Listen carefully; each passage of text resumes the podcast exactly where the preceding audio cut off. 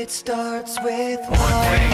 I don't know why. It doesn't even matter how hard you try. Keep that in mind. I designed this rhyme to explain in due time. All I know, time is a valuable thing.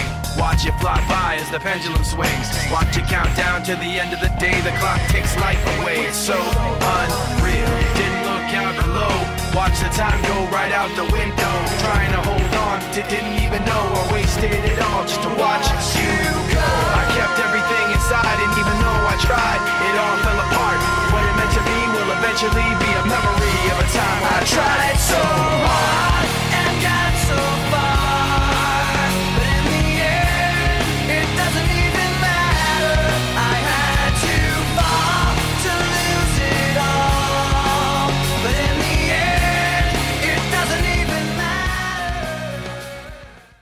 Bom, e assim começa o oitavo episódio do Odisseia Cast. É, Começamos aí com In The End, do Link Park, né? A paixão aí do, do senhor Guilherme Cândido. Opa!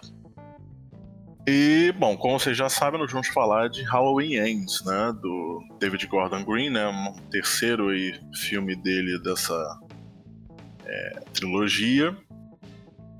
Bom, é, queria falar, né, que esse filme, ele no, no, nos créditos presta homenagem a um super fã da série, né? Não só da série, mas é, a filmes de terror em geral, que é o Anthony Woodall, né? Que infelizmente teve uma morte muito, muito triste, né?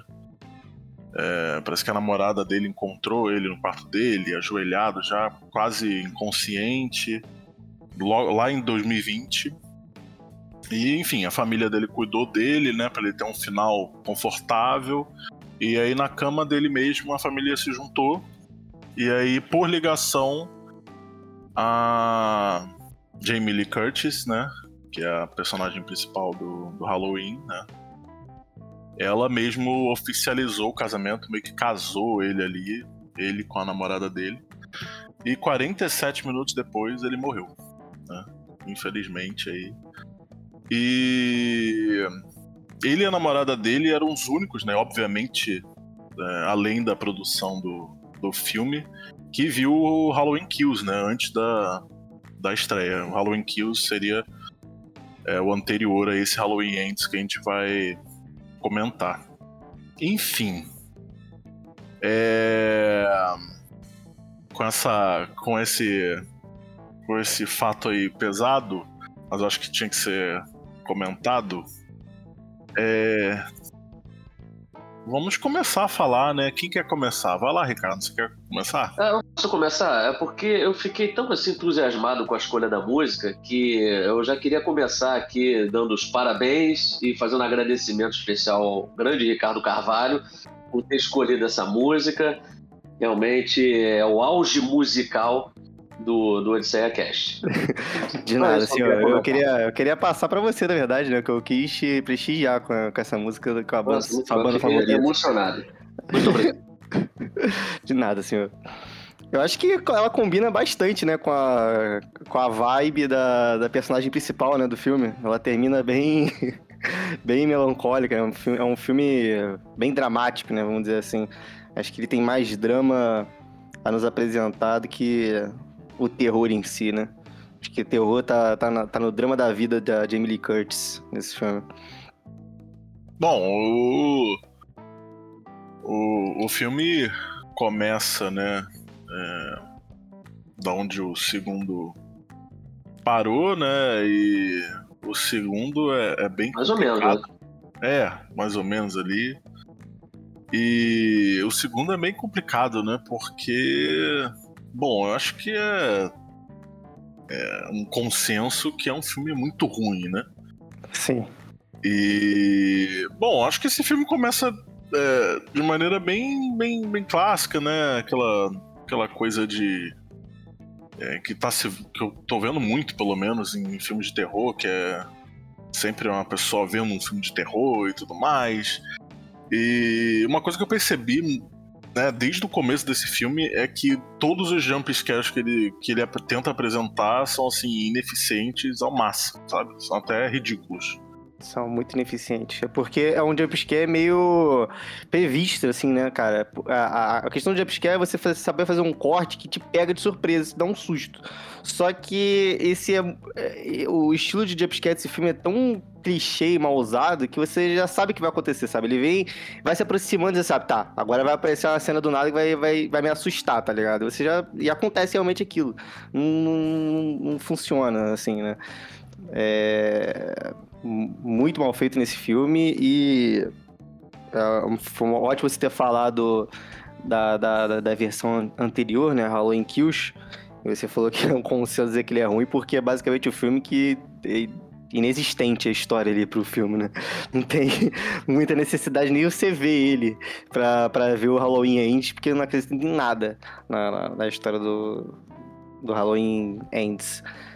É, eu até me forcei a ver, né, para contribuir pro podcast de hoje. Vocês falaram para mim para eu não ver, mas eu, eu me prestei a fazer isso, né? Pra pelo menos não, não é que a gente falou para você não ver, é porque não era necessário, né, que você é, se prestasse então... esse tipo de tortura. Foi, cara. Bom, dando uma pequena sinopse do, do Halloween Ends, né? Se passa uns anos depois do, do último encontro, né? Da, da Laurie com Michael Myers. E aí ela decide, né? é, viver a vida dela, escrever um livro, né?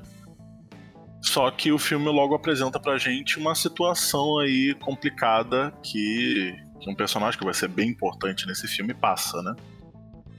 E isso, de certa maneira, é, faz com que o, o Michael Myers volte ativa, entre aspas, né? A gente vai discutir um pouco isso. Sim. E, bom, é, é engraçado esse negócio do livro, né, cara? Porque eu tava. Eu tava vendo o filme pensando, porque assim. Esse filme tem. Tem dois momentos de flashback, né? Que eu me lembre. E, e narração. E assim. É, primeiro, é, essas duas coisas tendem a mostrar pra gente que. Bom, provavelmente o roteirista é, é preguiçoso. Mas não é nem isso, né? É, nos flashbacks, eu achei é, curioso isso, né? Mostra a pior cena do Halloween Kills. É absurdo, aquela cena, né, que todo mundo conhece, que o Michael Myers dá um chute na porta e aí a porta bate na, na pistola no carro. no carro. Exatamente. Sim. E horrorosa, e eles botam isso no, no flashback, né? Como se não fosse vergonhoso lançar um filme com a cena daquela. Eles mostram de novo no flashback. E eu fico pensando, pô, a Laurie péssima escritora, porque é, parece o que ela fala sempre no, na narração parece um, um, livro de autoajuda ruim demais. E, aquilo ali. Acho que essa é a intenção dela. Ela passou por um negócio bem traumático, ela tava querendo fazer um livro de autoajuda, que a maioria das pessoas fala. É, é eu, eu tô falando de autoajuda como uma crítica mesmo, porque eu detesto o filme, é, livro de, de autoajuda. é, normalmente é uma leitura bem pobre, isso que eu quis dizer. É é, as frases é, feitas. Literalmente de autoajuda. Sei lá, mano. A personagem dela, acho que ela tá perdendo tempo escrevendo livro, em vez de ela ter saído dessa cidade, né, cara? Tipo assim, não... É, é, é, eu, eu, acho que é um objetivo bem claro, assim. Ela é aquela sobrinha dela, tipo, por que que não neta. sai dali? Neta, é, neta. Por que eles não saíram daquela porra daquela cidade, entendeu? Tipo, é mais fácil. Você precisa passar por mais trauma pra, pra decidir fazer isso, entendeu? E completamente sem graça, esse enredo todo que eles construíram, né, da personagem dela escrevendo o livro, e esse personagem aí que o Matheus deu a sinopse também, que foi uma loucura com doideira do, do roteirista, não sei o que, que foi aquilo. Queria que vocês me ajudassem a entender por que, que decidiram fazer isso, cara. Olha só, Fez sentido começar, nenhum. É, aliás, é, olá cavalheiros, um abraço aos nossos ouvintes. É, mas eu acho que o pior pecado que esse filme poderia ter cometido foi tornar o Halloween Kills, que é uma bosta fumegante, melhor do que esse filme. Esse filme Caraca, consegue ser pior é do, que o Halloween Kills. É, o filme é, tão ruim. Ah, você, você discorda, né? Bom, vamos lá, vamos, vamos ao debate. Mas é porque é, o Halloween Kills ele se torna, na verdade, irrelevante para essa história. Né? Porque é, o, o, o, ponto de partida do filme de 2018, né, que é praticamente ignorar né, as continuações e, e, focar só no filme de 78, É, só que é o seguinte, a Laurie, ela, mesmo depois de 40 anos, ela continua, ela continua traumatizada, né? É um, foi um, um, episódio da vida dela que ela não conseguiu superar. E esse filme, ele é, simplesmente ele se passa quatro anos né, depois do, dos acontecimentos do Halloween Kills, e ela tá ali numa boa. Então o filme ele não presta nenhuma continuidade lógica ao Halloween Kills. Mas por que, que eu tô dizendo que esse filme ele consegue ser pior do que o Halloween Kills? Porque apesar de ter uh, aquela cena grotesca é, da, da porta, o Michael Myers é, batendo com o pé na porta e a, a garota atirando né, no, no, próprio rosto. Ou o final ele virando o, o Jason, né? E... É, ou pior, né? Se tornando um super, é um super Michael Myers. Por que, que eu tô dizendo que ele, que ele continua, que ele fica pior ainda? Porque esse é um filme do Michael Myers, né? Porque Halloween Michael Myers, né? São sinônimos, não existe Halloween sem Michael Myers mas ele é um Halloween sem o Michael Myers. O Michael Myers, na verdade, ele faz uma ponta no filme, é um, é um coadjuvante de luxo, ele faz uma participação especial, ele só Exatamente. aparece faltando 30 minutos. E uma coisa que para mim é inexplicável é, do filme anterior é porque ele se torna um, praticamente um, um super-herói, né? uma entidade, igual você falou, overpower, no final do filme para ver se ele surgir fragilizado, envelhecido, né? O cara é dominado. Não condiz até... com nada, né, cara? Ele, ele é, se torna um Jason, que é aquele cara. brutamontes zumbizoide que sai matando todo mundo, não importa o que as pessoas façam. Aí no, nesse filme ele fica um velho sedentário que precisa de ajuda. Ele ainda fica amigável, né? Que é pior de tudo. A gente viu. Ele, eles quase. Eles beiraram, eu tenho certeza, a fazer o Michael Myers falar nesse filme. Só faltava isso. Porque o Michael Myers amigável. Cara, não. Sabe? É, é ele, é o Batman Robin. Que porra foi aquela? Dupla implacável do filme. Por que, que ele não mata aquele garoto, meu Deus do céu? Aliás, o, Halloween, a primeira metade dele, ele nem é filme de terror. Aliás, ele não chega nem a ser um, um drama palpável, né? Ele é um romance, na verdade, né? Ele é, é um verdade. barra história de origem de um sucessor de Michael Myers que, no final das contas, acaba sendo descartado pelo roteiro, né? Sim, então, é... sim, exatamente. Então, essa parte do, do Michael Myers é tá velho e, e, enfim, ele tá. Pelo menos o filme mostra que ele tá um pouquinho fraco, né? Eu não me incomodou muito, não. Pra mim até faz algum certo sentido. Mas essa coisa do. do no segundo filme, Halloween Kills, o Michael Myers parecer né, ter uma força sobre-humana e tudo mais, é, desde o começo, o filme, apesar, aliás, o filme começa com um radialista é, falando, né? O filme bate muito nessa tecla. E em determinado momento o radialista se pergunta, né? Faz essa. indaga né, ao público dele. É, por que o Michael Myers não morre? Por que o Michael Myers. Aconteceu tudo aquilo com o Michael Myers, fizeram tudo aquilo com o Michael Myers e ele não morreu, né? E aí ele chega à conclusão que o Michael Myers só pode ser sobrenatural. E ali no, no ápice, talvez, da, do término do primeiro ato, indo pro segundo. É, tem. E aí eu não sei se é um problema de, de montagem. É, eu ainda não sei o que, que eles quiseram dizer. Mas tem dois momentos que o Michael Myers ele pega no pescoço né, de uma vítima dele. No, no, a primeira vez que ele pega no pescoço do, de uma pessoa é do, do Robin dele, né? Que vai se tornar o Robin Sim. dele. E nesse momento passa um flashback ali do que aconteceu com aquela pessoa, né? Com, com, com, com o Robin dele. E assim, tudo bem que você pode pensar, ah, sei lá, o cara teve um, viu a vida dele e aí despertou uma psicopatia que ele já, né, uma psicopatia pré-existente, não sei o quê. Mas assim, do jeito que foi montado, parece que o Michael Myers passou um poder pro cara, entendeu? Passou um, um, um jeito de ser, sei lá. E acontece a mesma coisa no final com a Laurie. Ele aperta o pescoço dela e passa aquele flashback e ela fala, ah, faz isso mesmo. E aí você não sabe se ela tá falando pra ele, ah, vai, me mata mesmo.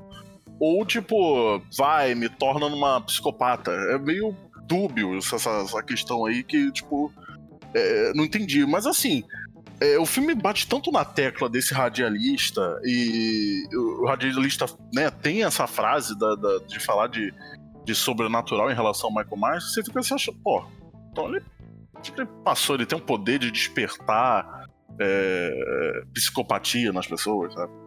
Enfim. Olha, cara, eu, eu não tinha parado pra pensar nisso. Realmente, você botando isso em, isso em pauta agora faz um leve sentido, mas como você falou, é tão mal formulado, cara, que pode ser só realmente uma, uma teoria, assim, de, de percepção. é, Porque é, as coisas não, não batem, né? Tipo, você termina o, o Ha- Halloween Kills com ele tendo um momento Jason dele lá, né? Levantando e matando todo mundo do nada. Né? Deu a ult dele ali, né? E a gente passa o Halloween Kills, ah, quer, quer dizer, com o Halloween Ends ele é sedentário. Aí, no final, ele volta a ser o Michael Myers de sempre, né? Ele conseguir matar todo mundo incansavelmente e, né, e fazer tudo que ele sempre faz, que é andar e matar. Então, assim, se perde um pouco, assim, né, nessa, nessa ideia que provavelmente pode ter passado na cabeça dos caras, né, fazer um personagem sobrenatural que passa o poder dele pra pessoa, ou ele s- s- é, pega o poder dele de volta com, com, a- com as matanças que ele vai fazendo, seja lá o que for, mas não, não, não funciona, né, é realmente muito mal formulado, assim. É, até... É muito manipulado e, e- e essa questão ali do, do despertar do, do- do- do garoto, né? Que é. Que é. Né, que é o Ronan Campbell que faz. é, acaba pegando num momento que você acha que, pô, alguma coisa aconteceu ali, né? Ele, ele quase mata o cara, pegando ele no pescoço, a mesma coisa acontece no final. E aí o cara se desperta e vira um psicopata e vira um, um copycat do, Mas, do, do Só, o Myers. Michael Myers, ele acabou com a cidade inteira. Ele acabou com a cidade. Acabou com a cidade, acabou com os, os cidadãos. Aí que tá.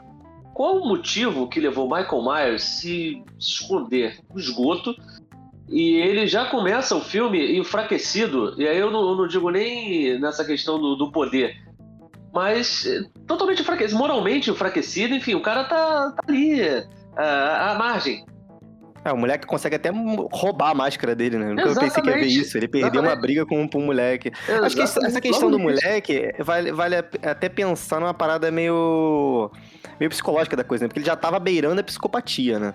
Já tinha matado uma moleque lá sem querer, ele tava sofrendo bullying pela sociedade, já tava ficando meio lelé da cuca das ideias, né? Então ele só tava precisando de um empurrãozinho. E esse empurrãozinho foi a influência ali do Michael Myers, né? Acho que ele tava precisando de uma, uma mãozinha pra, pra beirar a psicopatia e sair matando as pessoas. E ele começou a ficar um negócio meio meio Hellraiser, né? Ficar trazendo gente, gente pra, pro Michael Myers matar no esgoto, sabe? Essas coisas assim, meio que acho que força um É, pouco a nesse- teoria dele trazer o poder do cara de volta, né? Alguma coisa assim, sei lá. Não, eu acho incrível que o. o- eles fazem. Parece que eles estão fazendo uma referência a It, dessa coisa do esgoto e o, o palhaço, que não é palhaço, é o Michael Myers, chamando os outros pro esgoto. Tem uma cena, essa cena aí que o. Que o Corey, né, ele. ele, ele descobre o esgoto. é, tem uma pessoa ali em situação de rua e fala: olha, quando ele sai do esgoto, fala: ó, todo mundo que entra aí não sai. Quer dizer, dá a entender que o, que o Michael Myers continua matando, né? É, e só você saiu. Por que só você saiu? E aí dá a entender que o Michael Myers viu algo nele, né? É. Ou, é, tipo, é, ele percebeu que ele era o candidato ideal. Parece, me parece. Que o Michael Myers estava tentando encontrar uma pessoa que fosse Substituir ele, né? é, continuar a história dele. Entendeu? E aí, finalmente, ele encontrou. Porque se toda pessoa que entra ali não volta, por que ele voltou? Né? O cara indaga E isso o pra velhinho ele. dá até uma coringada, né? Ele começa a gritar assim, eu sou o Michael Myers, eu sou o Michael Myers. Aí vai matar o moleque do nada. É, e, e é ali que começa ele a matança, né? Porque é, é a primeira. é, o primeiro homicídio aí do. Do Corey, sim, né? sim. E uma coisa que eu percebi que eu não comentei. Gente, a, a família ali, né? Jamie Lee Curtis e, e, e a neta dela tão um tesão assim absurdo. A, a, a, a neta do. Da, da Muitas Laurie. piadas sexuais. Ela né? olha. Ela olha pra, pro tal do Corey e me lembrou uma coisa meio 50 tons de cinza, uma coisa meio Dakota Johnson, assim, uma, umas coisas assim com a boca. Ela Aquele tá, Insta tá Crush, né? O cara chega no hospital, ela já fica mordendo o lábiozinho, assim, os É, exatamente. É verdade. E, e, e tem uma cena, aliás, que tem um.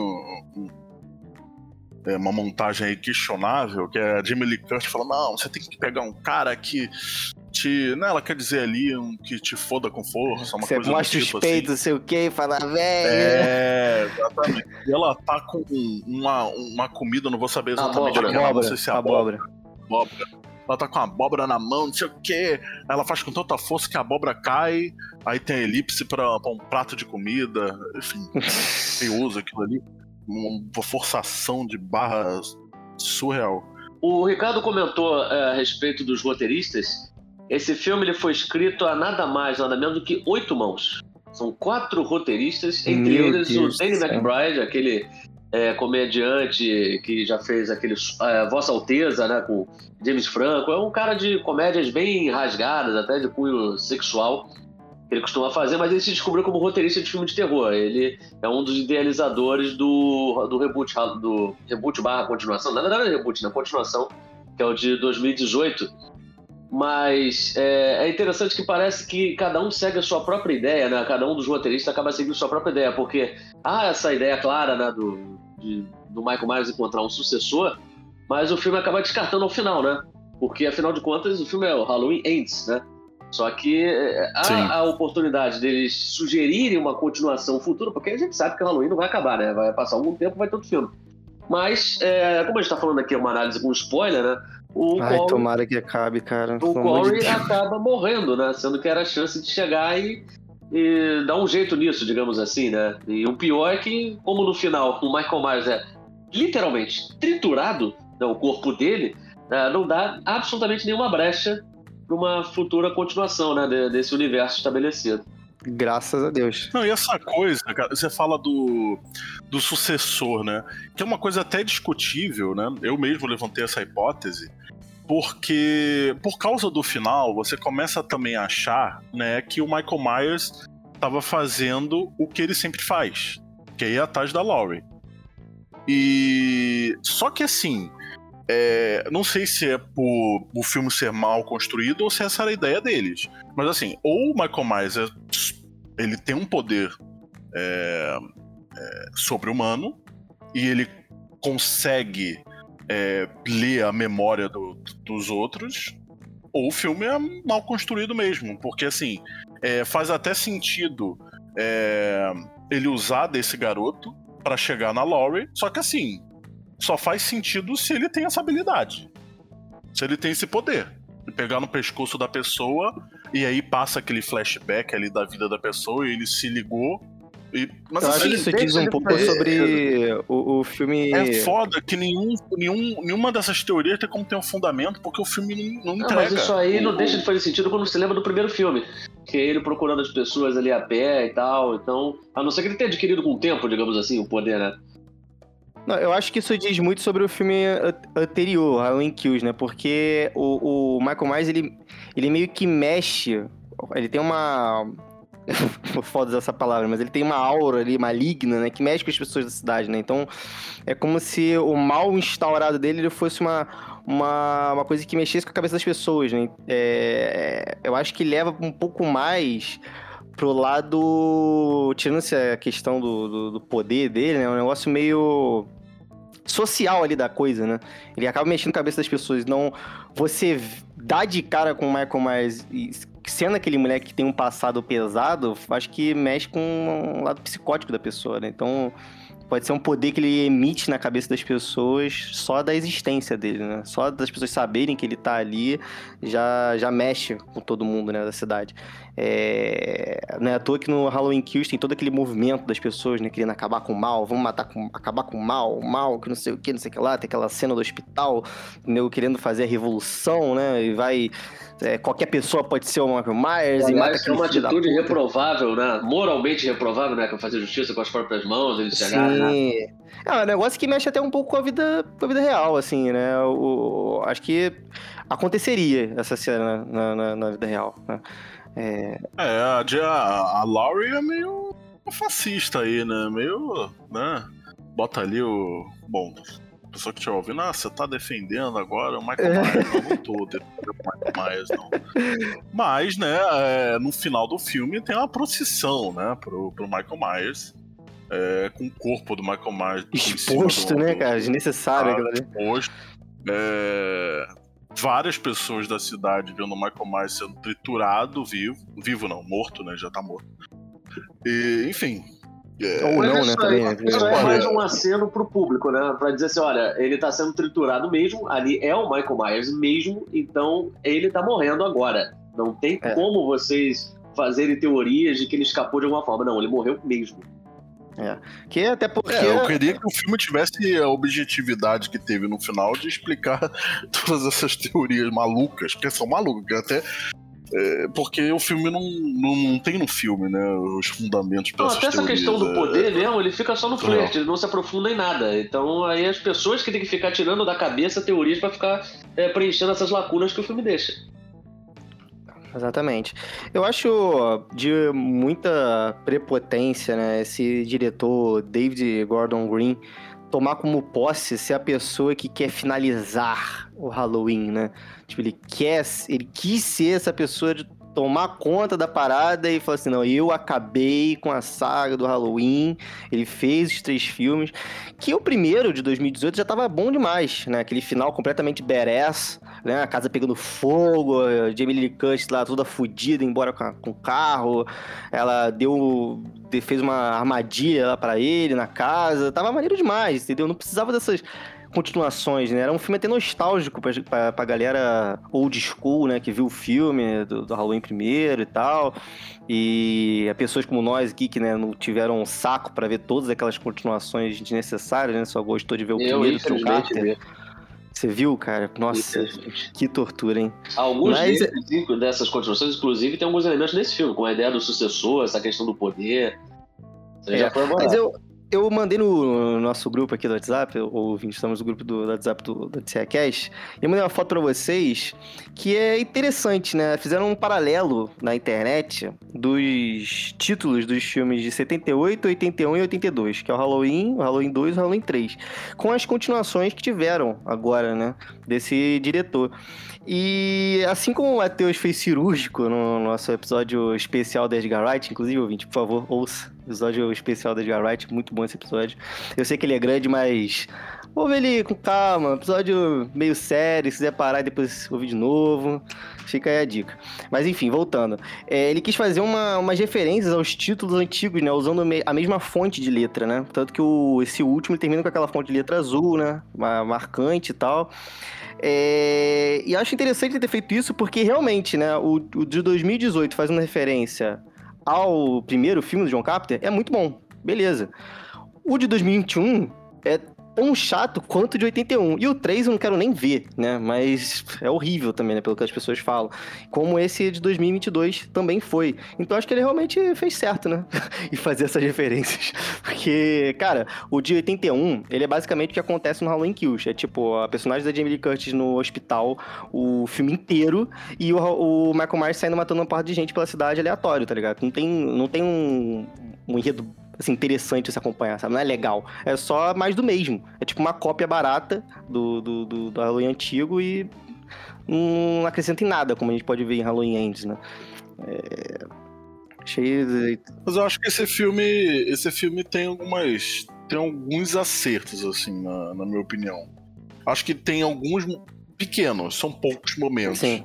Mas assim, que a, que a montagem se acerta um pouquinho, assim, bem de leve, tô sendo bem. bem. é, é, bonzinho. É, fotografia ali e tal. Eu, eu gosto dessa partitinha, assim, que pareceu, apesar de nenhum dos, dos dois personagens, né? Ainda nem da neta da Laurie. Não, já nem todo mundo de do Corey serem adolescentes, mas passam uma vibe é, meio teen Por mais que, o, que garota. marmanjo sofra bullying de adolescentes, né? É, ele sofre bullying de adolescente, a neta, a neta da Laurie, ela se apaixona ali por um. Não é um assassino ainda, mas todo mundo acha que ele é. E essa É coisa. complicado, hein. Guilherme? Só o Matheus mesmo por ter gostado desse enredo, dessa história. Não, inclusive eu preferia que. Que assim, eu gosto muito dessa da parte do que o Corey ele. Ele se veste, né? De, ele usa até inclusive a máscara do Michael Myers.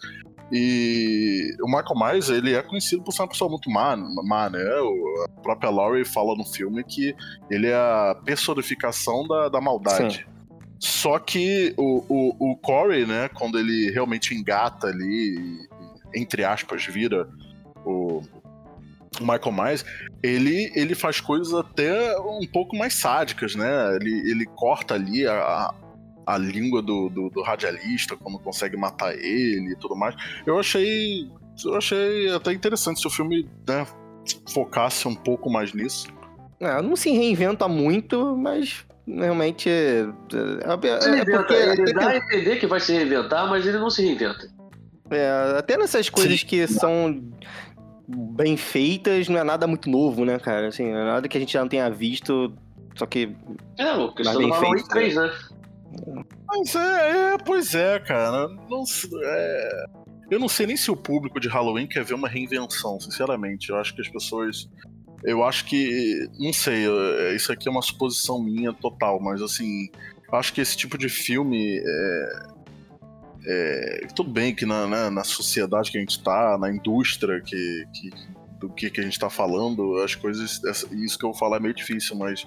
É, na minha opinião, poderia ter Halloween 1 e acabou, porque aquela sensação as pessoas não vão sentir de é. novo.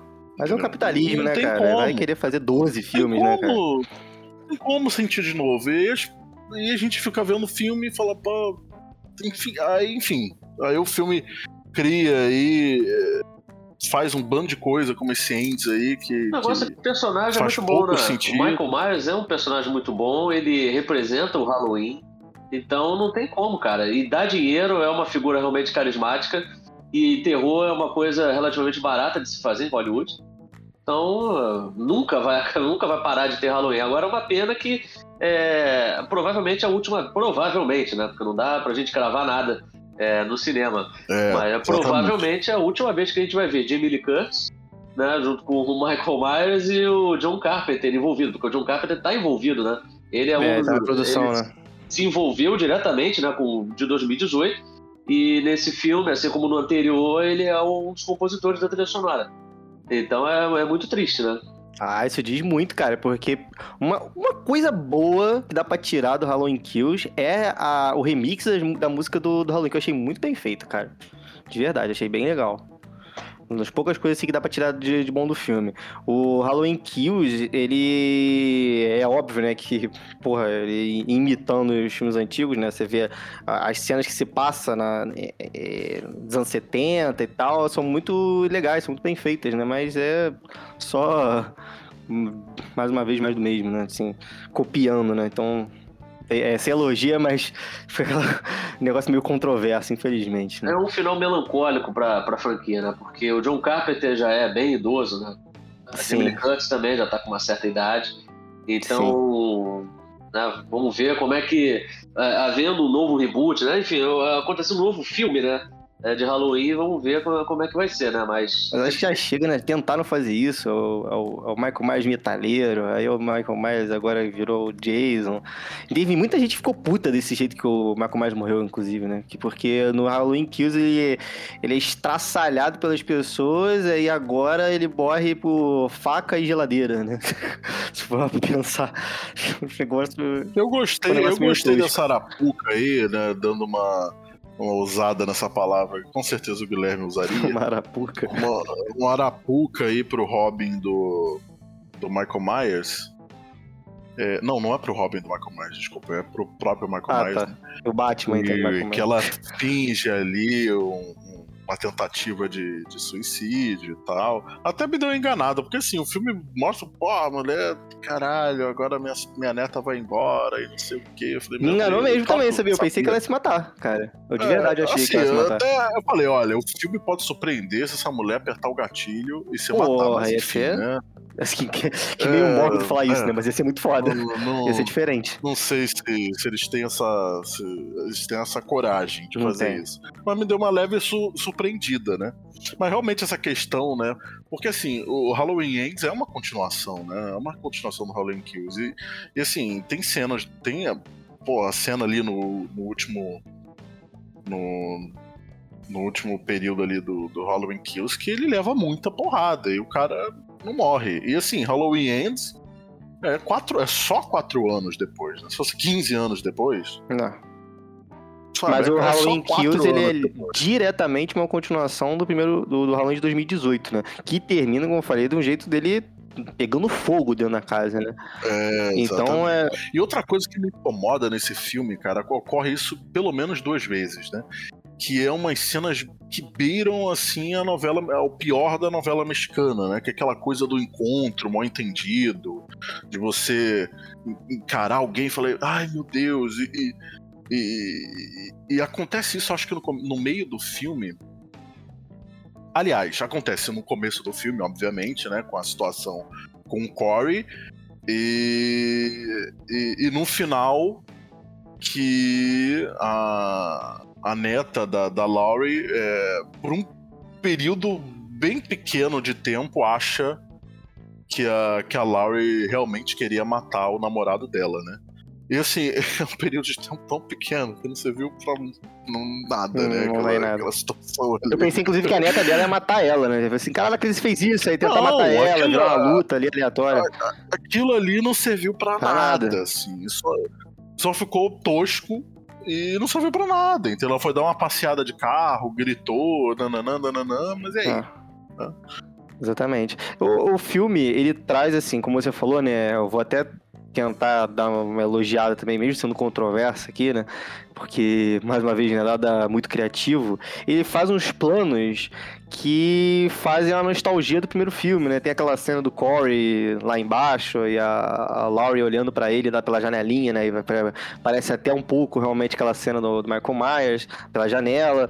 Tem a cena em primeira pessoa, né? O POV dele pegando a faca pra ir matar a própria mãe, o Corey, né? Que lembra muito também a cena do, do Michael Myers do primeiro filme. E tem uns planos interessantes, assim como, como Halloween Kills, mas mesmo assim não é um negócio que salva, né? Porque o resto da história não, não ajuda muito. Então a- acaba sendo um negócio tão preguiçoso quanto o roteiro. né? Infelizmente. Não, isso foi bom você ter falado em homenagem, né? Sim. Porque tem uma homenagem ali logo no começo do, do, do filme, né? Quando mostra a situação ali que vai ocorrer ali com o Corey, que eles estão vendo um filme de terror, né? Eu acho que eles estão vendo The Thing do, do John E- Carpenter, inclusive. É, e que, que, que foi uma refilmagem, né? Que o, que o John Carter é, dirigiu, de um filme de 1951. Eu achei interessante aquilo, eu fiquei, eu fiquei querendo ver esse filme, que aquela cena ali que eles mostraram, muito, muito Pô, você nunca viu. The Thing, cara? Pô, é pica pra caralho esse filme. Você tem que Thing. ver. É uma aula de efeito prático, história, direção, tudo. É- É, isso que, isso que me. Nossa. Que me, que me Ah, mas eu impressionou. não sabia dessa curiosidade aí. É um. Olha só, um filme de 51, é verdade. The Thing from Another, another World. Maneiro. Interessante. Não, e o. E a- esse filme que mostram no, no Halloween Ends Sim. é uma, é, uma, é, é uma refilmagem do filme né, de 51 Sim. que a Laurie tava assistindo lá no primeiro filme. Ah, não sabia disso. Caralho, maneiro. Então é tipo uma homenagem da homenagem Dá da homenagem, dá homenagem. maneiro, legal. Da homenagem da homenagem. Maneiro, maneiro. Qualquer curiosidade aí, easter eggs do Halloween. Easter eggs. Maneiro. O Guilherme tá calado aí. Tô, tô aprendendo, aprendendo com essas curiosidades. Ficou- Tava sabendo dessa, Guilherme, também? Não, não tava sabendo, por isso que não, tava, tava aprendendo. Tá vendo? Aqui tem informação, pô. Com certeza. Gostei, gostei de saber disso. Queria. Engraçado, né? A atriz, é, ela se pronunciou, né? Acho que o Matheus comentou isso, né? Que ela falou que os fãs iriam ficar meio decepcionados com, com esse último filme, né? A Jamie Lee Curtis falou isso, mas eu queria saber da opinião do John Carter, né? Será que ele. Se, ele, se uma, algum dia ele se pronuncia sobre esse final aí, cara? Quer falar alguma coisa sobre. Se bem que não, né? Ele vai cuspir no prato que ele investiu, né? Tá envolvido, né? Então, É, exatamente. Não sei se ele ia querer cuspir no prato que ele botou dinheiro em cima, né? esse filme também tem uma referência ao filme do Van Damme, né? Verdade, né? Mostra aquele cara ali O pai do que é Corey. obviamente o hétero topzão ali da cidade, né? Que ele, na- no escritório dele tem, tem um pôster enorme ali de uma Playboy, não sei exatamente do que, que é, mas é uma mulher seminua. Sim. E aí ele tá vendo um filme do. O cara é meio burro nessa cena. É bem lembrado dessa cena. Porque, olha só, eu não sei se esse cara viu Laranja Mecânica, né? Mas você, você não vê um jovem pedindo ajuda pra caralho pra você do nada, e você já dá uma, uma- um rifle pra ele e sai, e, tá ligado? E foda-se. Não sei se é esse tipo de arma, né? Dá uma arma pro moleque e sai andando. Você segura isso aqui, se salva que eu vou, eu vou ver o que que é. O moleque nem falou o que que é, você já tá dando uma arma pra ele, você tá confiando. O cara invade uma propriedade privada, fala que tá pedindo ajuda, você nem desconfiou disso, dá uma arma pra ele sai andando. Tipo, caralho, que porra é essa? Aliás, ele tem um moleque tem uma mira Impecável. Headshot Pra, na testa. pra uma arma que ele acabou de. né, Exatamente. É um jovem, pegar. acabou de pegar uma e dar uma certa na cabeça, filho. Doideira isso aí. Mas assim, essa cena aí me lembra que a versão, entre aspas, né?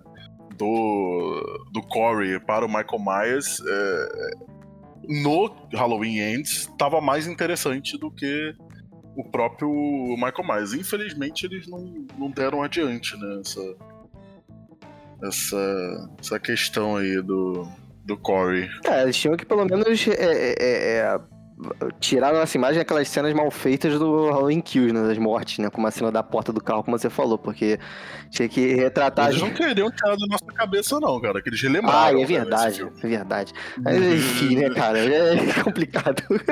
Não tem como. Assim, eu tento defender, é muito controverso né, defensivo que eu tento fazer pro filme. É, esse filme é, uma- é complicado, cara. Difícil. Complicado. Difícil. Eu não, eu não quero nem Difícil. tentar defender mesmo, não. Foda-se essa porra aí também. Que bom que acabou, destroçaram essa porra toda. Mas, mas eu acho, né, por essas coisas que eu falei, eu acho Halloween Kills é muito ruim. Esse, esse filme ainda acerta algumas coisas, ainda faz a gente pensar em algumas teorias que tornariam um filme mais interessante se fossem é, melhor construídas e Sei tal. não, hein, Matheus? Enquanto o Kills é uma coisa meio assim. É, cidade se juntando, vamos caçar o Michael Myers e cenas. Vou utilizar agora uma palavra bem. Bem jovem, bem aquelas cenas cringe demais. É um filme assim muito pobre de, de conteúdo total. Assim, não tô falando que o Halloween Ends é muito melhor do que o Kills, mas eu acho que consegue ser um pouquinho me- melhor. acho que eu o Guilherme Eu vai acho discordar que de o você. Halloween. Eu discordo frontalmente. Eu, eu Ah, acho que o tá. Halloween Ends ele é pior. é, não só pela questão. Tudo bem, é, se ele tivesse desenvolvido é, algumas coisas, porque ele tem. é, ele insinua algumas coisas, adiciona alguns elementos. O problema é que ele não desenvolve absolutamente nenhum. Nenhum elemento Exatamente. adiciona. E eu acho que isso aí torna o filme ainda pior se a gente levar em conta a frustração. Você tá vendo alguns elementos ali que poderiam levar a alguma coisa interessante e simplesmente os filmes não, não desenvolvem. É, nenhum trauma do, do filme é, é levado em consideração, por exemplo. Você vê que a Lauren ela terminou o Halloween Kills, ela acabou de perder a filha. E ela já começa o filme de boa na lagoa. Ela tá lá porque agora eu tô me curando, que eu tô escrevendo um livro, é, tô tentando seguir em frente. Cara, ela, por 40 anos, ela não conseguiu superar o trauma de ter sido perseguido por um cara lá, né, o Michael Myers, que foi preso e tal. Ela acabou de perder a filha. E aí acontece isso. Tem a ideia Tá do. fazendo do piada sexual com a neta, tá toda assanhadinha ela pra. cara. Depois de uma tortura que ela sofreu de novo, né? Mais uma Essa vez. ideia do Corey e o Halloween Kills, ele, em toda a sua ruindade, ele ainda tenta espelhar um comportamento que infelizmente é contemporâneo, que o mundo inteiro está experimentando assim um flerte com, com o fascismo em alguns, alguns, é, é, em alguns setores da, da sociedade e o filme tenta trazer isso pro, pro filme. Eu não acho que o Halloween Kills teve essa pretensão, não. Eu acho que é, você vê isso em outros filmes, essa coisa da, da gangue. E é, me lembra um pouco, claro, né, rios de distância, mas é uma coisa meio Zumbilândia. Uma Ah, coisa meio pegue suas armas e vamos sobreviver e tudo mais. Eu acho bem ruim. É, botaram o Michael Myers no meio disso e é isso. Esse é o filme. Esse Mas é o Halloween. filme ele tem toda a trama da justiça com as próprias mãos, vamos matar o cara, o cara tá fazendo isso, vamos nos juntar, vamos todo mundo matar ele, a questão do juiz, o júri, o executor, o filme tem isso. Mundo exatamente. Pelo menos ele, cara. ele é mais. Ele, ele tem uma. Ele tem mais ação, assim, do começo ao fim, né, cara? Esse, o Halloween, ele, ele é meio maçante, sabe? Uma história desinteressante. Ele só é Halloween de fato romance. na meia hora final. Na meia hora é... final ele vira Halloween. Antes disso ele não é Halloween, é outro filme. É, ele é um romancezinho chato demais, aquele casal ali precoce demais, a menina se apaixonando por um garoto completamente, mais uma palavra jovem aqui, red flag completamente, sabe? Como é que a garota passou por tudo que ela passou, vai se apaixonar por cara daquele, entendeu? Tipo, caralho. Lembrando que a Laurie, ela serviu de cupido, mais ou menos, né? Exatamente, entendeu? É... O problema é que não, nem tem como cravar que ele é red flag, porque pelo que o filme mostrou, ele não é red flag nenhum, né? Ele é... Acontece uma situação na vida dele que foi um acidente É, mas aí total. é ele, só ele que sabe, e né, mano? A cidade, e aí a cidade é, acaba com ele o tempo todo. Condena ele como e até, até logo. Red flag.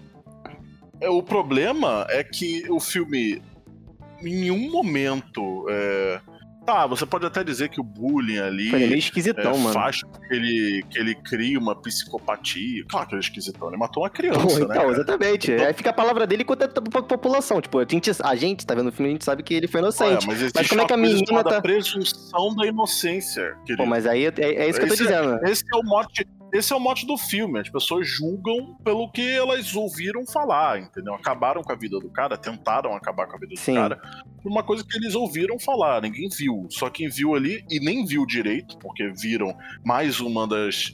Da, da, dessas coisas terríveis que tem nesse filme, que esses encontro, encontros mal, mal entendidos ali, né?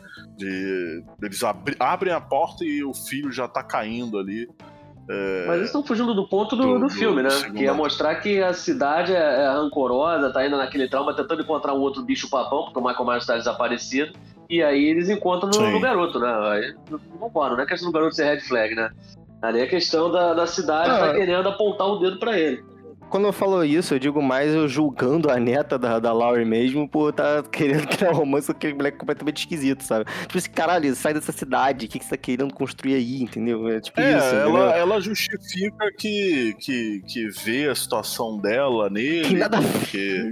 Até o moleque fala Enfim. que não tem nada a ver, né? Tipo assim, cara, eu sou conhecido como um assassino, você é só uma sobrevivente. O que, que você tá querendo comparar entre a gente, sabe? Tipo, até o moleque é sensato com o roteiro e, e a personagem fica tentando fazer ali uma parada, sabe? Bom, gente, sabe de uma coisa? Vamos esperar aí. É, acredito que vai ser um grande aí reboot do Exorcista. É, vou fazer né, uma reza brava pra isso não acontecer. Incrível, deve ser incrível, vai ser incrível. Não, Inclusive, eles querem fazer não só um, como três. A gente vai estar tá aqui falando, entendeu? A gente tem que expor isso aí. Ah, meu Deus do céu. Inclusive, né, falando que a gente expôs isso aí, o, o, o ouvinte, é, a gente tá passando por nosso período, não sei se vocês perceberam, né, de Halloween. a gente tá fazendo várias sessões de episódios de, de filmes de, de terror. Quando acabar esse mês, vamos voltar à programação normal sem se prender só com filmes de terror. Infelizmente, a gente veio aí o seguido do outro de um filme que a gente não gostou, né? Mas a gente não vai ficar só falando de filme que a gente não gosta. Óbvio que a gente vai falar de filmes que a gente gosta. Não gostou, não.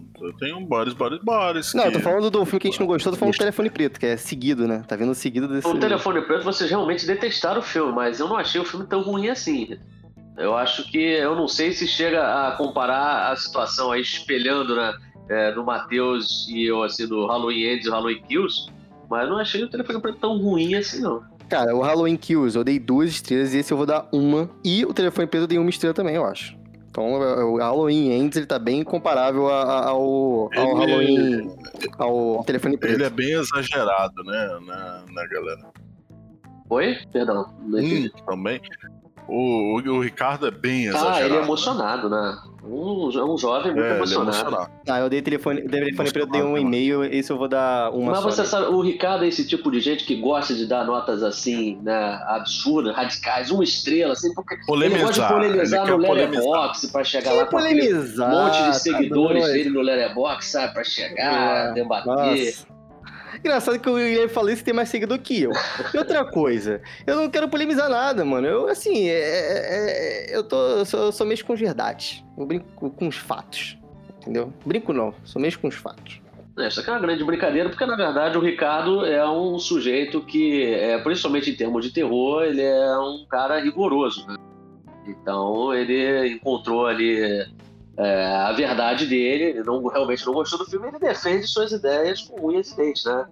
Inclusive claro. no Letterboxd, que eu recomendo, ouvinte, você que tem Letterboxd, a seguir o Ricardo, porque além de ele ser uma máquina de ver filmes, ele escreve reviews maravilhosas, e se você comentar, ele faz questão de responder, e aí o debate é sempre saborosíssimo, por favor.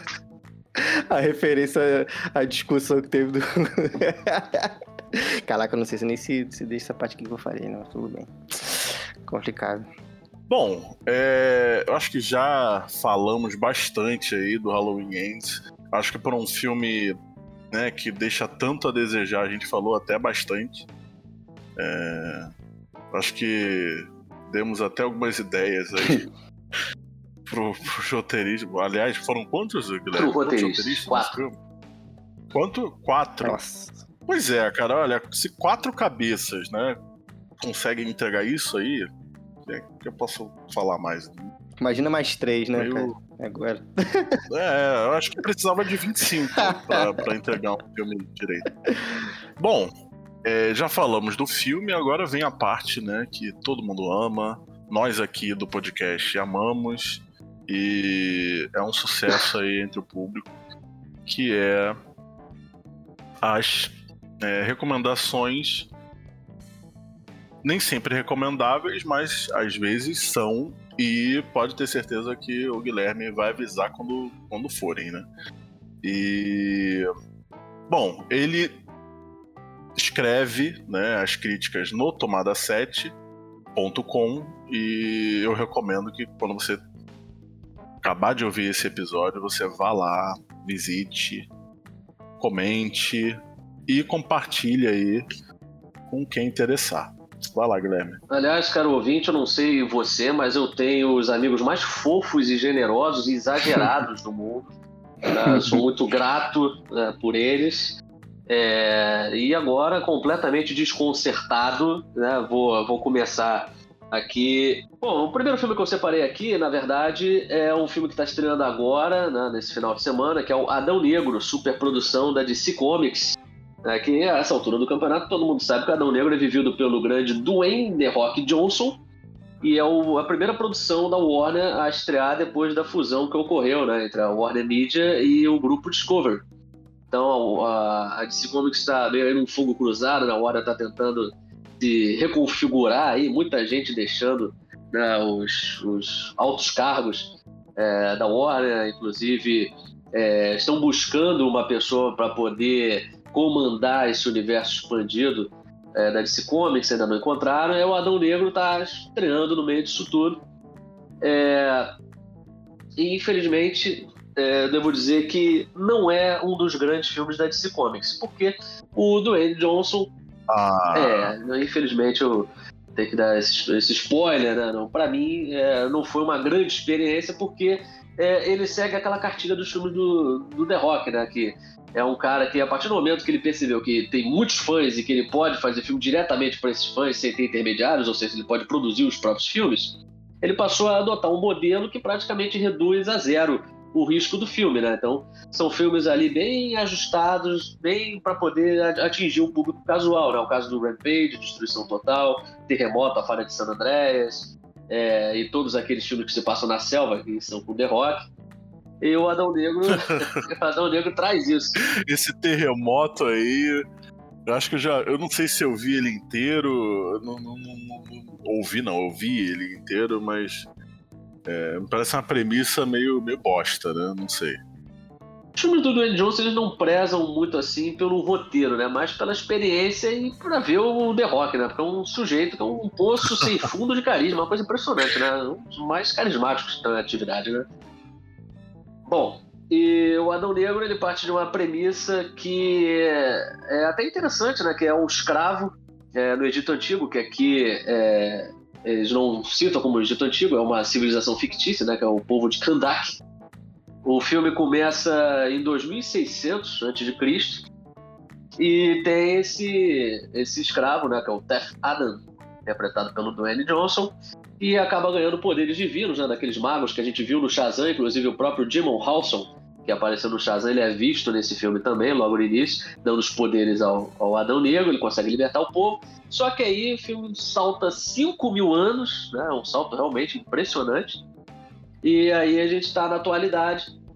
O Adão Negro acaba sendo é, acordado, digamos assim, né?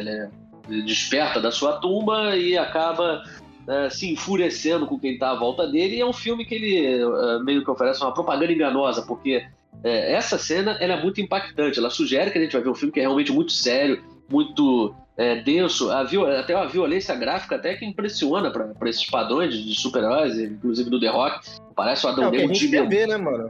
O The Rock matando geral, afiando a porrada de todo mundo como super-herói, é o que todo mundo tá esperando.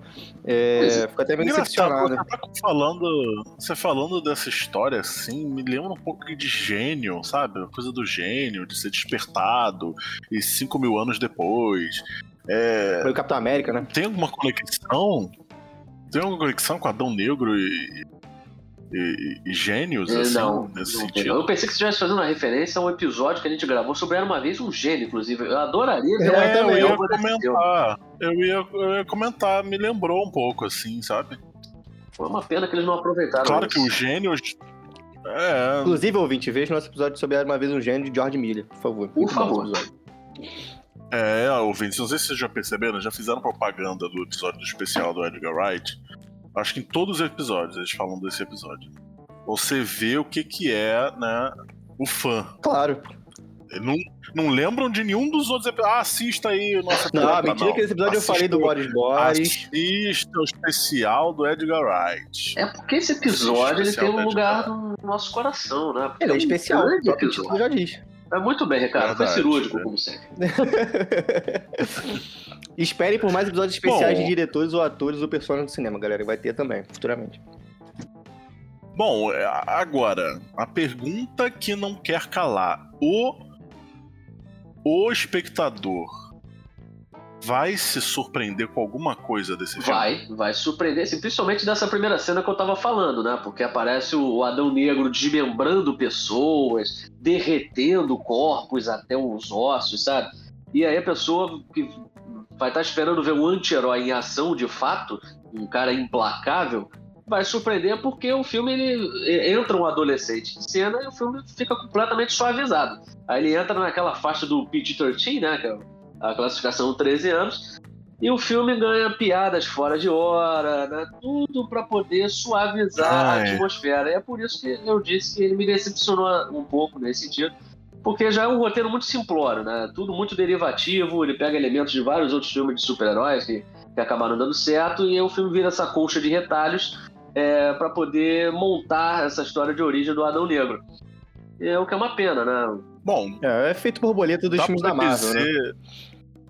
Dá pra dizer que esse filme ainda continua usando a fórmula da DC, dos filmes anteriores da DC?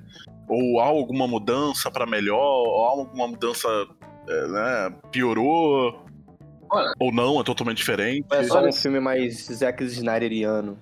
É, agora você tocou no ponto, agora você tocou no ponto. Porque se tem uma coisa que o filme do Adão Negro pega eh, dos filmes anteriores da DC, é a influência do Zack Snyder pra ação. Porque é um filme que ele usa e muito da câmera lenta. As sequências de ação usam Nossa. muito pesadamente a câmera lenta. Ai, olha, eu tô já, já- Eu tava meio animado, mas agora desanimou total, cara. Se tem uma coisa que eu detesto, é- eu acho que não tem É o Zack não- Snyder. Não sei, eu ainda, eu ainda tenho que pensar no que, que o Zack Snyder traz pro filme que, eu, que me agrada, pra falar a, a verdade. The Watchmen. Não vou ser injusto aqui. Mas essas cenas aí em câmera lenta normalmente tendem a, a ser cringe demais. Cara, já que você não gosta de câmera lenta, então o Adão Negro é um red flag pra você, cara. Porque câmera lenta nesse filme, eu tenho dificuldade pra lembrar de uma cena que não tem a câmera. Aliás, além de ter a câmera lenta, tem outra coisa que você ama nos filmes, Matheus, que é acelerar a ação em alguns momentos. E esse filme também. Nossa, senhora. Esse filme também. É o 880, né, cara? É a câmera lenta e acelerada. Exatamente. Exatamente. Nossa senhora. Mas é, o- esse Adão Negro, né? é, ele é um ótimo filme pra ser um primeiro passo porque vai vir futuramente, né? Que é o The Rock como Adão Negro junto com o Shazam. Né? Que eles vivem no mesmo universo e, e o Shazam é um dos poucos filmes da DC que a gente pode dizer que é um, um belo filme, né? Um bom filme, assim, confortável é, de se ver. Todos os heróis da DC vivem no mesmo universo, né? Acredito. Não, mas é porque o Adão Negro é diretamente, tá ligado? Um vilão, assim, pro Shazam. Então vai ser uma junção legal. Vai ser, provavelmente, espero que não estraguem tudo, mas um, um belo futuro filme melhor do que esse, já que o Guilherme não né, tá dizendo que não é tão bom. Bom, tô descobrindo hoje que o Adão Negro é um vilão, não sabia disso. Pra mim, ele era um super-herói também. Não, ele é um vilão do Shazam. Até porque ele é interpretado pelo The Rock, né? Então, quando o The Rock aparece no filme, você não imagina que ele vai fazer um vilão, né? Então, aí no máximo pode pensar, pô, o Adão Negro é um anti-herói, né? Um vilão. Mas é que eu gosto de saber dessas curiosidades. Eu nem, eu nem leio o quadrinho, mas eu sei uma porrada de coisa de, de herói. Enfim, né? Nem sou também fã da, da Marvel DC tanto assim, mas tô gostando. Eu ia falar isso, mas o Ricardo começou a falar. É, é bom também dizer para o ouvinte que é, essa coisa da câmera lenta, né? A, as sequências aceleradas, é, tudo tem é um jeito de fazer. Tem como sair uma coisa boa disso, né?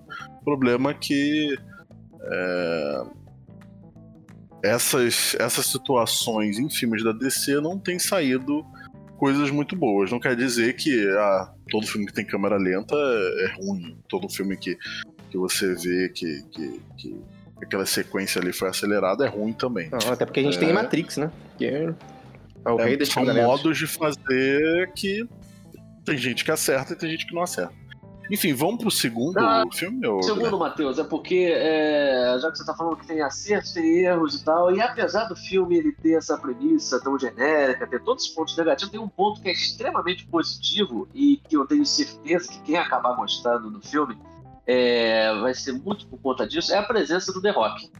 Porque o The Rock é um poço sem fundo de carisma, né? ele é um dos atores mais carismáticos da atualidade. E, cara, é um prazer quase infantil ver o The Rock como super-herói, até como o Ricardo comentou, né? Sai arrebentando todo mundo, soltando raio, não sei o quê. E ele Sim. faz com gosto, ele, ele, ele encarna essa persona sisuda, né, Adão Negro, é, cheio de pose, e dá gosto de ver. O The Rock tá muito bem como, como Adão Negro. Ah, é isso que eu quero ver, cara. Pô, The Rock como, como herói, anti-herói, vilão, sei lá o que for, deve ser muito divertido de ver, cara. Ele, como pessoa, já é uma pessoa super carismática, imagina um filme desse. E antes de passar agora para o segundo filme, vale ressaltar uma coisa que né, todo mundo já sabe, né, da, da Marvel e a DC também adotou essa prática. Adão Negro tem uma sequência pós-créditos e é uma sequência, ouvinte, que é muito impactante. Se eu fosse você, eu não perderia por nada nesse mundo. É uma sequência imperdível pós-créditos. Bom, vamos pro segundo filme? Vamos, vamos sim. Agora eu fiz um apanhado aqui do, dos destaques né, do Festival do Rio é, eu já falei de Close, que eu não consegui esconder que eu me apaixonei perdidamente pelo, pelo filme. É, ele tá ali encabeçando o meu ranking do filme do Festival do Rio. Mas eu queria, eu separei aqui dois, dois outros filmes né, que fecham o pódio. Em segundo lugar no meu ranking eu separei o Holy Spider, que é um filme de serial killer iraniano, é, que aliás é um grande filme dirigido pelo Ali Abbas. É um filme que ele tem uma estrutura ali meio convencional de, de filme de serial killer, mas justamente para criar essa estranheza no, no, espectador. Afinal de contas, é um filme de serial killer que se passa no Irã. Então, é um assassino que ele mata prostitutas, mas numa sociedade retrógrada, que encara essas mulheres, né? É, na maioria das vezes desesperadas, né? Que vendem seus corpos na rua né? por, por situações extremas mas essa sociedade ela discrimina, é, julga realmente e, e, o assassino que mata essas mulheres, é, dizendo que está é, são mulheres impuras, dizendo que está purificando e limpando as ruas é, sagradas de, de Mashhad, que é onde se passa a história, na cidade sagrada no Irã. É, é, é curioso esse filme, é, justamente ele se passar no Irã, que é uma sociedade retrógrada, é, para o espectador né, ter uma noção diferente de como é diferente do, do Ocidente para o Oriente, como que o, essa, essa trama intrincada ela é encarada. Então eu estou tentando falar assim meio por alto para não dar muito spoiler, mas é um filme imperdível. Então fica aí uma recomendação altamente recomendável, que é o Holy Spider. Inclusive ele, ele tá com esse título mesmo até em português. Infelizmente ainda não tem previsão de, de estreia, mas fique atento aí. Olha, eu espero muito que saia na MUBI logo, pelo menos, né? Que eu acho que é a rede de streaming que tem mais facilidade de pegar esse tipo de filme. E eu. O único contato que eu tive com um filme iraniano, até conversei com você, Guilherme, foi A Garota Sombria Caminha pela Noite. Sim, sim. diga-se de passagem, também é outro filme, né, que flerta com serial killer, que é muito bom. Gostei demais e tenho mais interesse em ver filmes dessa desse país, né, que, que fornece tantos clássicos e filmes bem feitos. O Garoto Sombria Caminho pela Noite, eu, digo, eu gosto de dizer que é uma nostalgia para os fãs é, que se perderam depois que o Tumblr morreu, né? É um filme para essa galera. Nossa Fica a senhora, eu não quero ver essa porra não. Muito obrigado. Que é isso, cara? Que absurdo. Quem fala Pô, isso? Olha, o- olha o que o cara fala. É o público é- do Tumblr. é uma Porra, eu não quero ver. É Aliás, eu piada, espero que o cara. Holy O cara é filho Spider. Eu espero que o Holy Spider estreie na Netflix. Porque, cara, estreia na Boob. Filme bom tem que ser visto por todo mundo. Entendeu? E, e, e o, e o povo tem Netflix. Então eu espero que o Holy Spider estreie no, na Netflix, na HBO. Não, foi um pouco mais pé no chão. eu esse de- se Eu discordo alto de vocês dois. aí. Eu acho que tem que estrear na Netflix e na MUBI, porque é bom que ajuda a popularizar a MUBI. É, e aí a pessoa, sei lá, tem pessoas que não tem Netflix e tem a MUBI também, né? Então, de Não, repente. eu falei mais a raras, Mubi, né, eu falei mais a Mubi São- porque... São muito claras. Eu falei mais a Mubi por ser mais pé no chão, né? Tipo assim, porque eu não sei se esse filme vai chegar a, a ser pela Netflix. Aí eu fui mais assim, né, pra um lugar que provavelmente caia lá, né? Que é a Mubi. Tem mais facilidade de filme pra lá. Mas eu torço pra cacete que vai pra Netflix, HBO, Amazon, sei lá, enfim. Vamos pro terceiro filme, ô, ô Guilherme? Em terceiro lugar no meu ranking do Festival do Rio, eu coloquei o The Banshees of Inisherin. Que É um filme que eu posso dizer aqui com orgulho que eu assisti com o nosso amado apresentador do Odisseia Cast, nosso host Matheus Correia. Nós estávamos lá no. Foi incrível. É, esse foi, Foi incrível incrível. mesmo. Estávamos lá no Estação Net Gávea e é um filme que, apesar de ter muita gente gargalhando, assim, mas gargalhadas fartas, rasgadas, né? o Matheus vai até entrar em detalhes, ele é ótimo para poder contar é, parte Não, dessa parece que eu. Eu falei assim, olha, parece eu assistindo a espiã que sabia de menos, cara. comparação. É o, uh, filme de comédia favorito do Matheus. Não sei se você sabia, Guilherme. Não, tinha, tinha um- um- uma pessoa atrás de mim, né, que além de me rir, assim, é, descontroladamente, com coisas que, sabe, é, não sei se foram feitas para isso, ele, ele, ele fazia aquele famoso hum. Sabe quando a pessoa en- entende alguma coisa e ela quer demonstrar? Eu não sei pra quem ela quer demonstrar, né? Pra sala de cinema inteira? Não sei. Mas tava conseguindo me irritar. Tava conseguindo demonstrar nada E pra comentários, me irritar. hum, agora ela vai fazer isso. Gente, sério, era isso. A pessoa no cinema, entendeu? É, agindo como uma adorável vó vendo novela. Entendeu? Aí não dá, cara. Vocês falam isso, sabe o que vocês me lembram? Eu fui ver mais um filme aqui com o nosso digníssimo amigo Matheus, né? Que foi Rocket Man no cinema. Felizmente essa pessoa não conseguiu estragar o filme, porque eu amei demais esse filme. E eu vi ele várias vezes. Muitas, muitas vezes. É...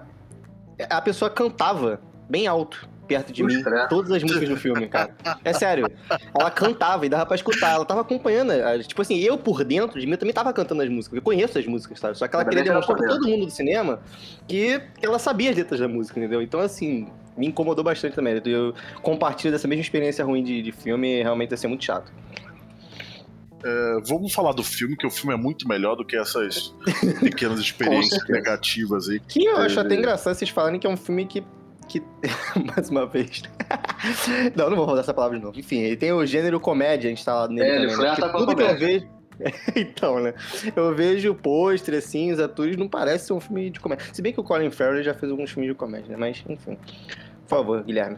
O Colin Farrell, inclusive, que você está mencionando aí, tanto o Colin Farrell como o Brendan Gleeson, eles estrelaram ah, a comédia Na Mira do Chefe, que é do mesmo diretor desse The Mansions of Inisherin, que é o irlandês Martin McDonagh, que as pessoas também se, le- se lembram mais dele por ter sido o diretor roteirista indicado ao Oscar por três anúncios para um crime, que deu o segundo Foda. Oscar grande Francis McDormand. É muito foda esse. Muito e foda. esse, os Banshees de Inisherin, né, ele ganhou esse título aqui no Brasil também, é, ele trata da, do término abrupto de uma amizade muito intensa entre os personagens do Colin Farrell e do Brandon Gleeson, que a, a, acabam é uma amizade que acaba repentinamente mesmo, acaba do nada. E aí o personagem do Colin Farrell fica tentando entender por que, que, que acabou assim, o que, que ele fez né, pro, pro cara, né, pro personagem do Brandon Gleeson não querer mais andar com ele, né, beber no pub. E aí o filme se desenrola é, em cima disso. Interessante, é impressionante, porque o filme, a premissa é essa.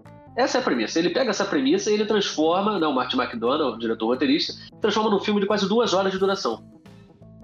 É, e é um filme que, que se passa em 1923, no, numa uma ilhota né, ali na costa da Irlanda, e ele não dá, um, não dá muito contexto, assim, a gente não sabe como chegou àquele ponto, a amizade não sabe como é que era a amizade antes daquilo, e inclusive tem uma guerra acontecendo né, no continente, né, é, é, ali do outro lado da ilha, e a gente só fica sabendo disso através do design do som, porque ninguém menciona a guerra também, se a gente ficou ouvindo né, tiro de canhão, metralhadora, a gente não ouve. E o filme, ele, ele faz um... Mas é um grande acerto na mixagem. Com certeza, som, né? com certeza. E, e, é um filme que ele retrata a solidão, né, o ressentimento, assim, através de, de uma comédia de humor negro, né? Um humor, assim, bem mordaz mesmo. Mas é aquilo, né? Para os fãs de humor negro, tudo bem. Pode ser que, que eles deem, né? Que os fãs de humor negro deem é, gargalhadas e tal. Mas eu confesso que eu não achei o filme assim tão, né? Pra você dar gargalhadas. Assim. É um filme que ele induz a um estado de espírito que você se diverte assistindo. É um clima jocoso, de fato. É, isso que é o legal, né? É o estado de espírito que, que, o filme é, induz e induz muito bem. Você fica o tempo todo ali, tipo, você tá vendo aquela situação ali que é tragicômica e você tá, né, com um sorriso no rosto, tipo, caraca e tal. Mas não é aquela coisa, né? Minha mãe uma peça que eu vou. Ah, ah, ah. É aquela risadinha que você dá com o nariz, né? Que você sopra um, um é... uma respiradinha. Sabe aquele negócio? É, é aquela risadinha de canto.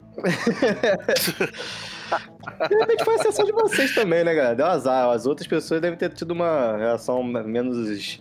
É, não, assim, vamos, vamos combinar. É, vamos combinar que assim, 90% do cinema tava de boa. Verdade. Né? Tinha uns 10%. O problema é que a sala do cinema é silenciosa, né? E aí esses 10% fazem muito barulho. E aí você acaba, né? Sim. Enfim. Mas vamos dar um contraponto também, né? Porque além dessa porcentagem considerável, né, de cidadãos que estavam rindo, tinha um sujeito ali a duas cadeiras de mim que estava roncando né, no filme. Ele estava literalmente fazendo barulho ou só Literalmente fazendo barulho. Inclusive está do lado Eita. de um amigo nosso, o Márcio, aliás, um grande abraço ao Márcio. Né, se estiver ouvindo o podcast. Grande abraço, Márcio. É, o sujeito, né, já não sei o outro, estava do lado do Márcio. E, e aí eu ouvindo um ronco, tentando procurar a fonte daquele som meio peculiar, eu não olhei pro lado, tava o Márcio, coitado, tentando se concentrar, olhando pra tela, e um sujeito quase repousando a cabeça no ombro do Márcio, né, roncando ali. Que isso, que é, isso, negócio meio ônibus, né, tipo... Pô, é. mas nem pra fazer um... Sabe, pra dar acordada na pessoa, tá do teu lado. Pô, caraca. Aí detalhando um pouco a, a, a premissa, né, é, o personagem do Colin Farrell é um cara, um sujeito bondoso. É, ele sempre. É... A ideia dele é ser simpático. Esse é o, o estilo dele, né? A, a, forma de ver a vida é ser simpático, ser agradável aos outros. Só que nem todo mundo vê ele assim, né? Porque as pessoas pensam que ele força assim meia barra e tal. O filme ele constrói essa atmosfera, né? Ele que é um, ele começa como um sujeito de bem com a vida e aos poucos ele vai percebendo que talvez ele não seja exatamente assim. E é justamente nas interações dele com o personagem do Brendan Gleeson né, que ele vai percebendo essas coisas. Ele, ele também ele vive com, com, uma irmã mais velha, né, numa casa ali pequena, junto com até a jumentinha que ele, que ele tem ali, né, Jenny.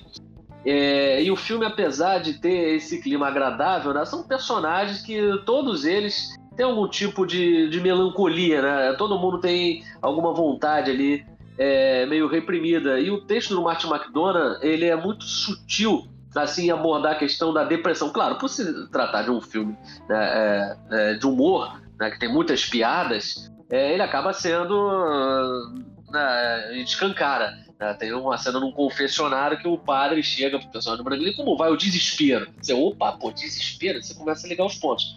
mas é, é um roteiro muito enxuto, afiado, é, muito bem trabalhado pelo Martin McDonough e, inclusive, eu não ficaria surpreso se esse filme aparecesse na lista dos indicados ao Oscar de melhor roteiro é, no final do ano. Não só melhor roteiro, porque as interpretações, somente do Colin Farrell e do Brandon Gleeson, Brandon Gleeson que está ali numa uma resignação, uma disciplina na hora de atuar que é impressionante. Mas eu gostaria de destacar aqui no elenco coadjuvante o nosso grande Barry Kilgan, que recentemente fez o Eternos, e é atualmente o Coringa da DC Comics, né? um jovem Coringa, fez uma ponta no The Batman.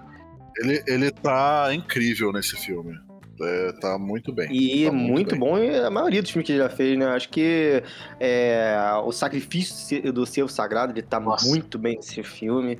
É, o Cavaleiro Cavaleiro Verde, né? Também tá muito bem no filme. É, faz uma pontinha ali, mas esse garoto ele acerta bastante. eu ia até comentar com vocês Mas ele do... me surpreendeu, sabia, nesse filme, porque não é questão de ah, antes ele não era tão bom. Mas é um papel que tem mais força e ele entrega, né? Acho que ele entrega até mais do que pediram a ele, sabe? Eu tava até, a gente tava até comentando, né, Matheus, naquela conversa pós-sessão, que essa é uma interpretação que cheira Oscar, né? Isso aí, pô, Sim. Tem, é, tem tudo para ser indicado ao Oscar esse rapaz. Tem mesmo, tem mesmo. Eu, quando vocês falaram do, do Colin Farrell, eu ia até comentar assim, pô, uma lembrança boa que eu tenho dele é, é o filme Sete, Já Sete sei, o vilão de O Demolidor. Que é... Ah, que... Não, o vilão não, pelo amor de Deus, tá doido. Você ia falar do Mercenário. Não, tá doido. Eu ia falar do filme que esse diretor fez, que eu ia comentar que era o Sete Psicopatas e um Shih Tzu, cara. Sim, que é muito bom esse filme, é muito engraçado. E tem essa pegada de humor meio cômico também, né? Essa pegada de humor negro é e tal. É o estilo é... do Martin McDonald, né?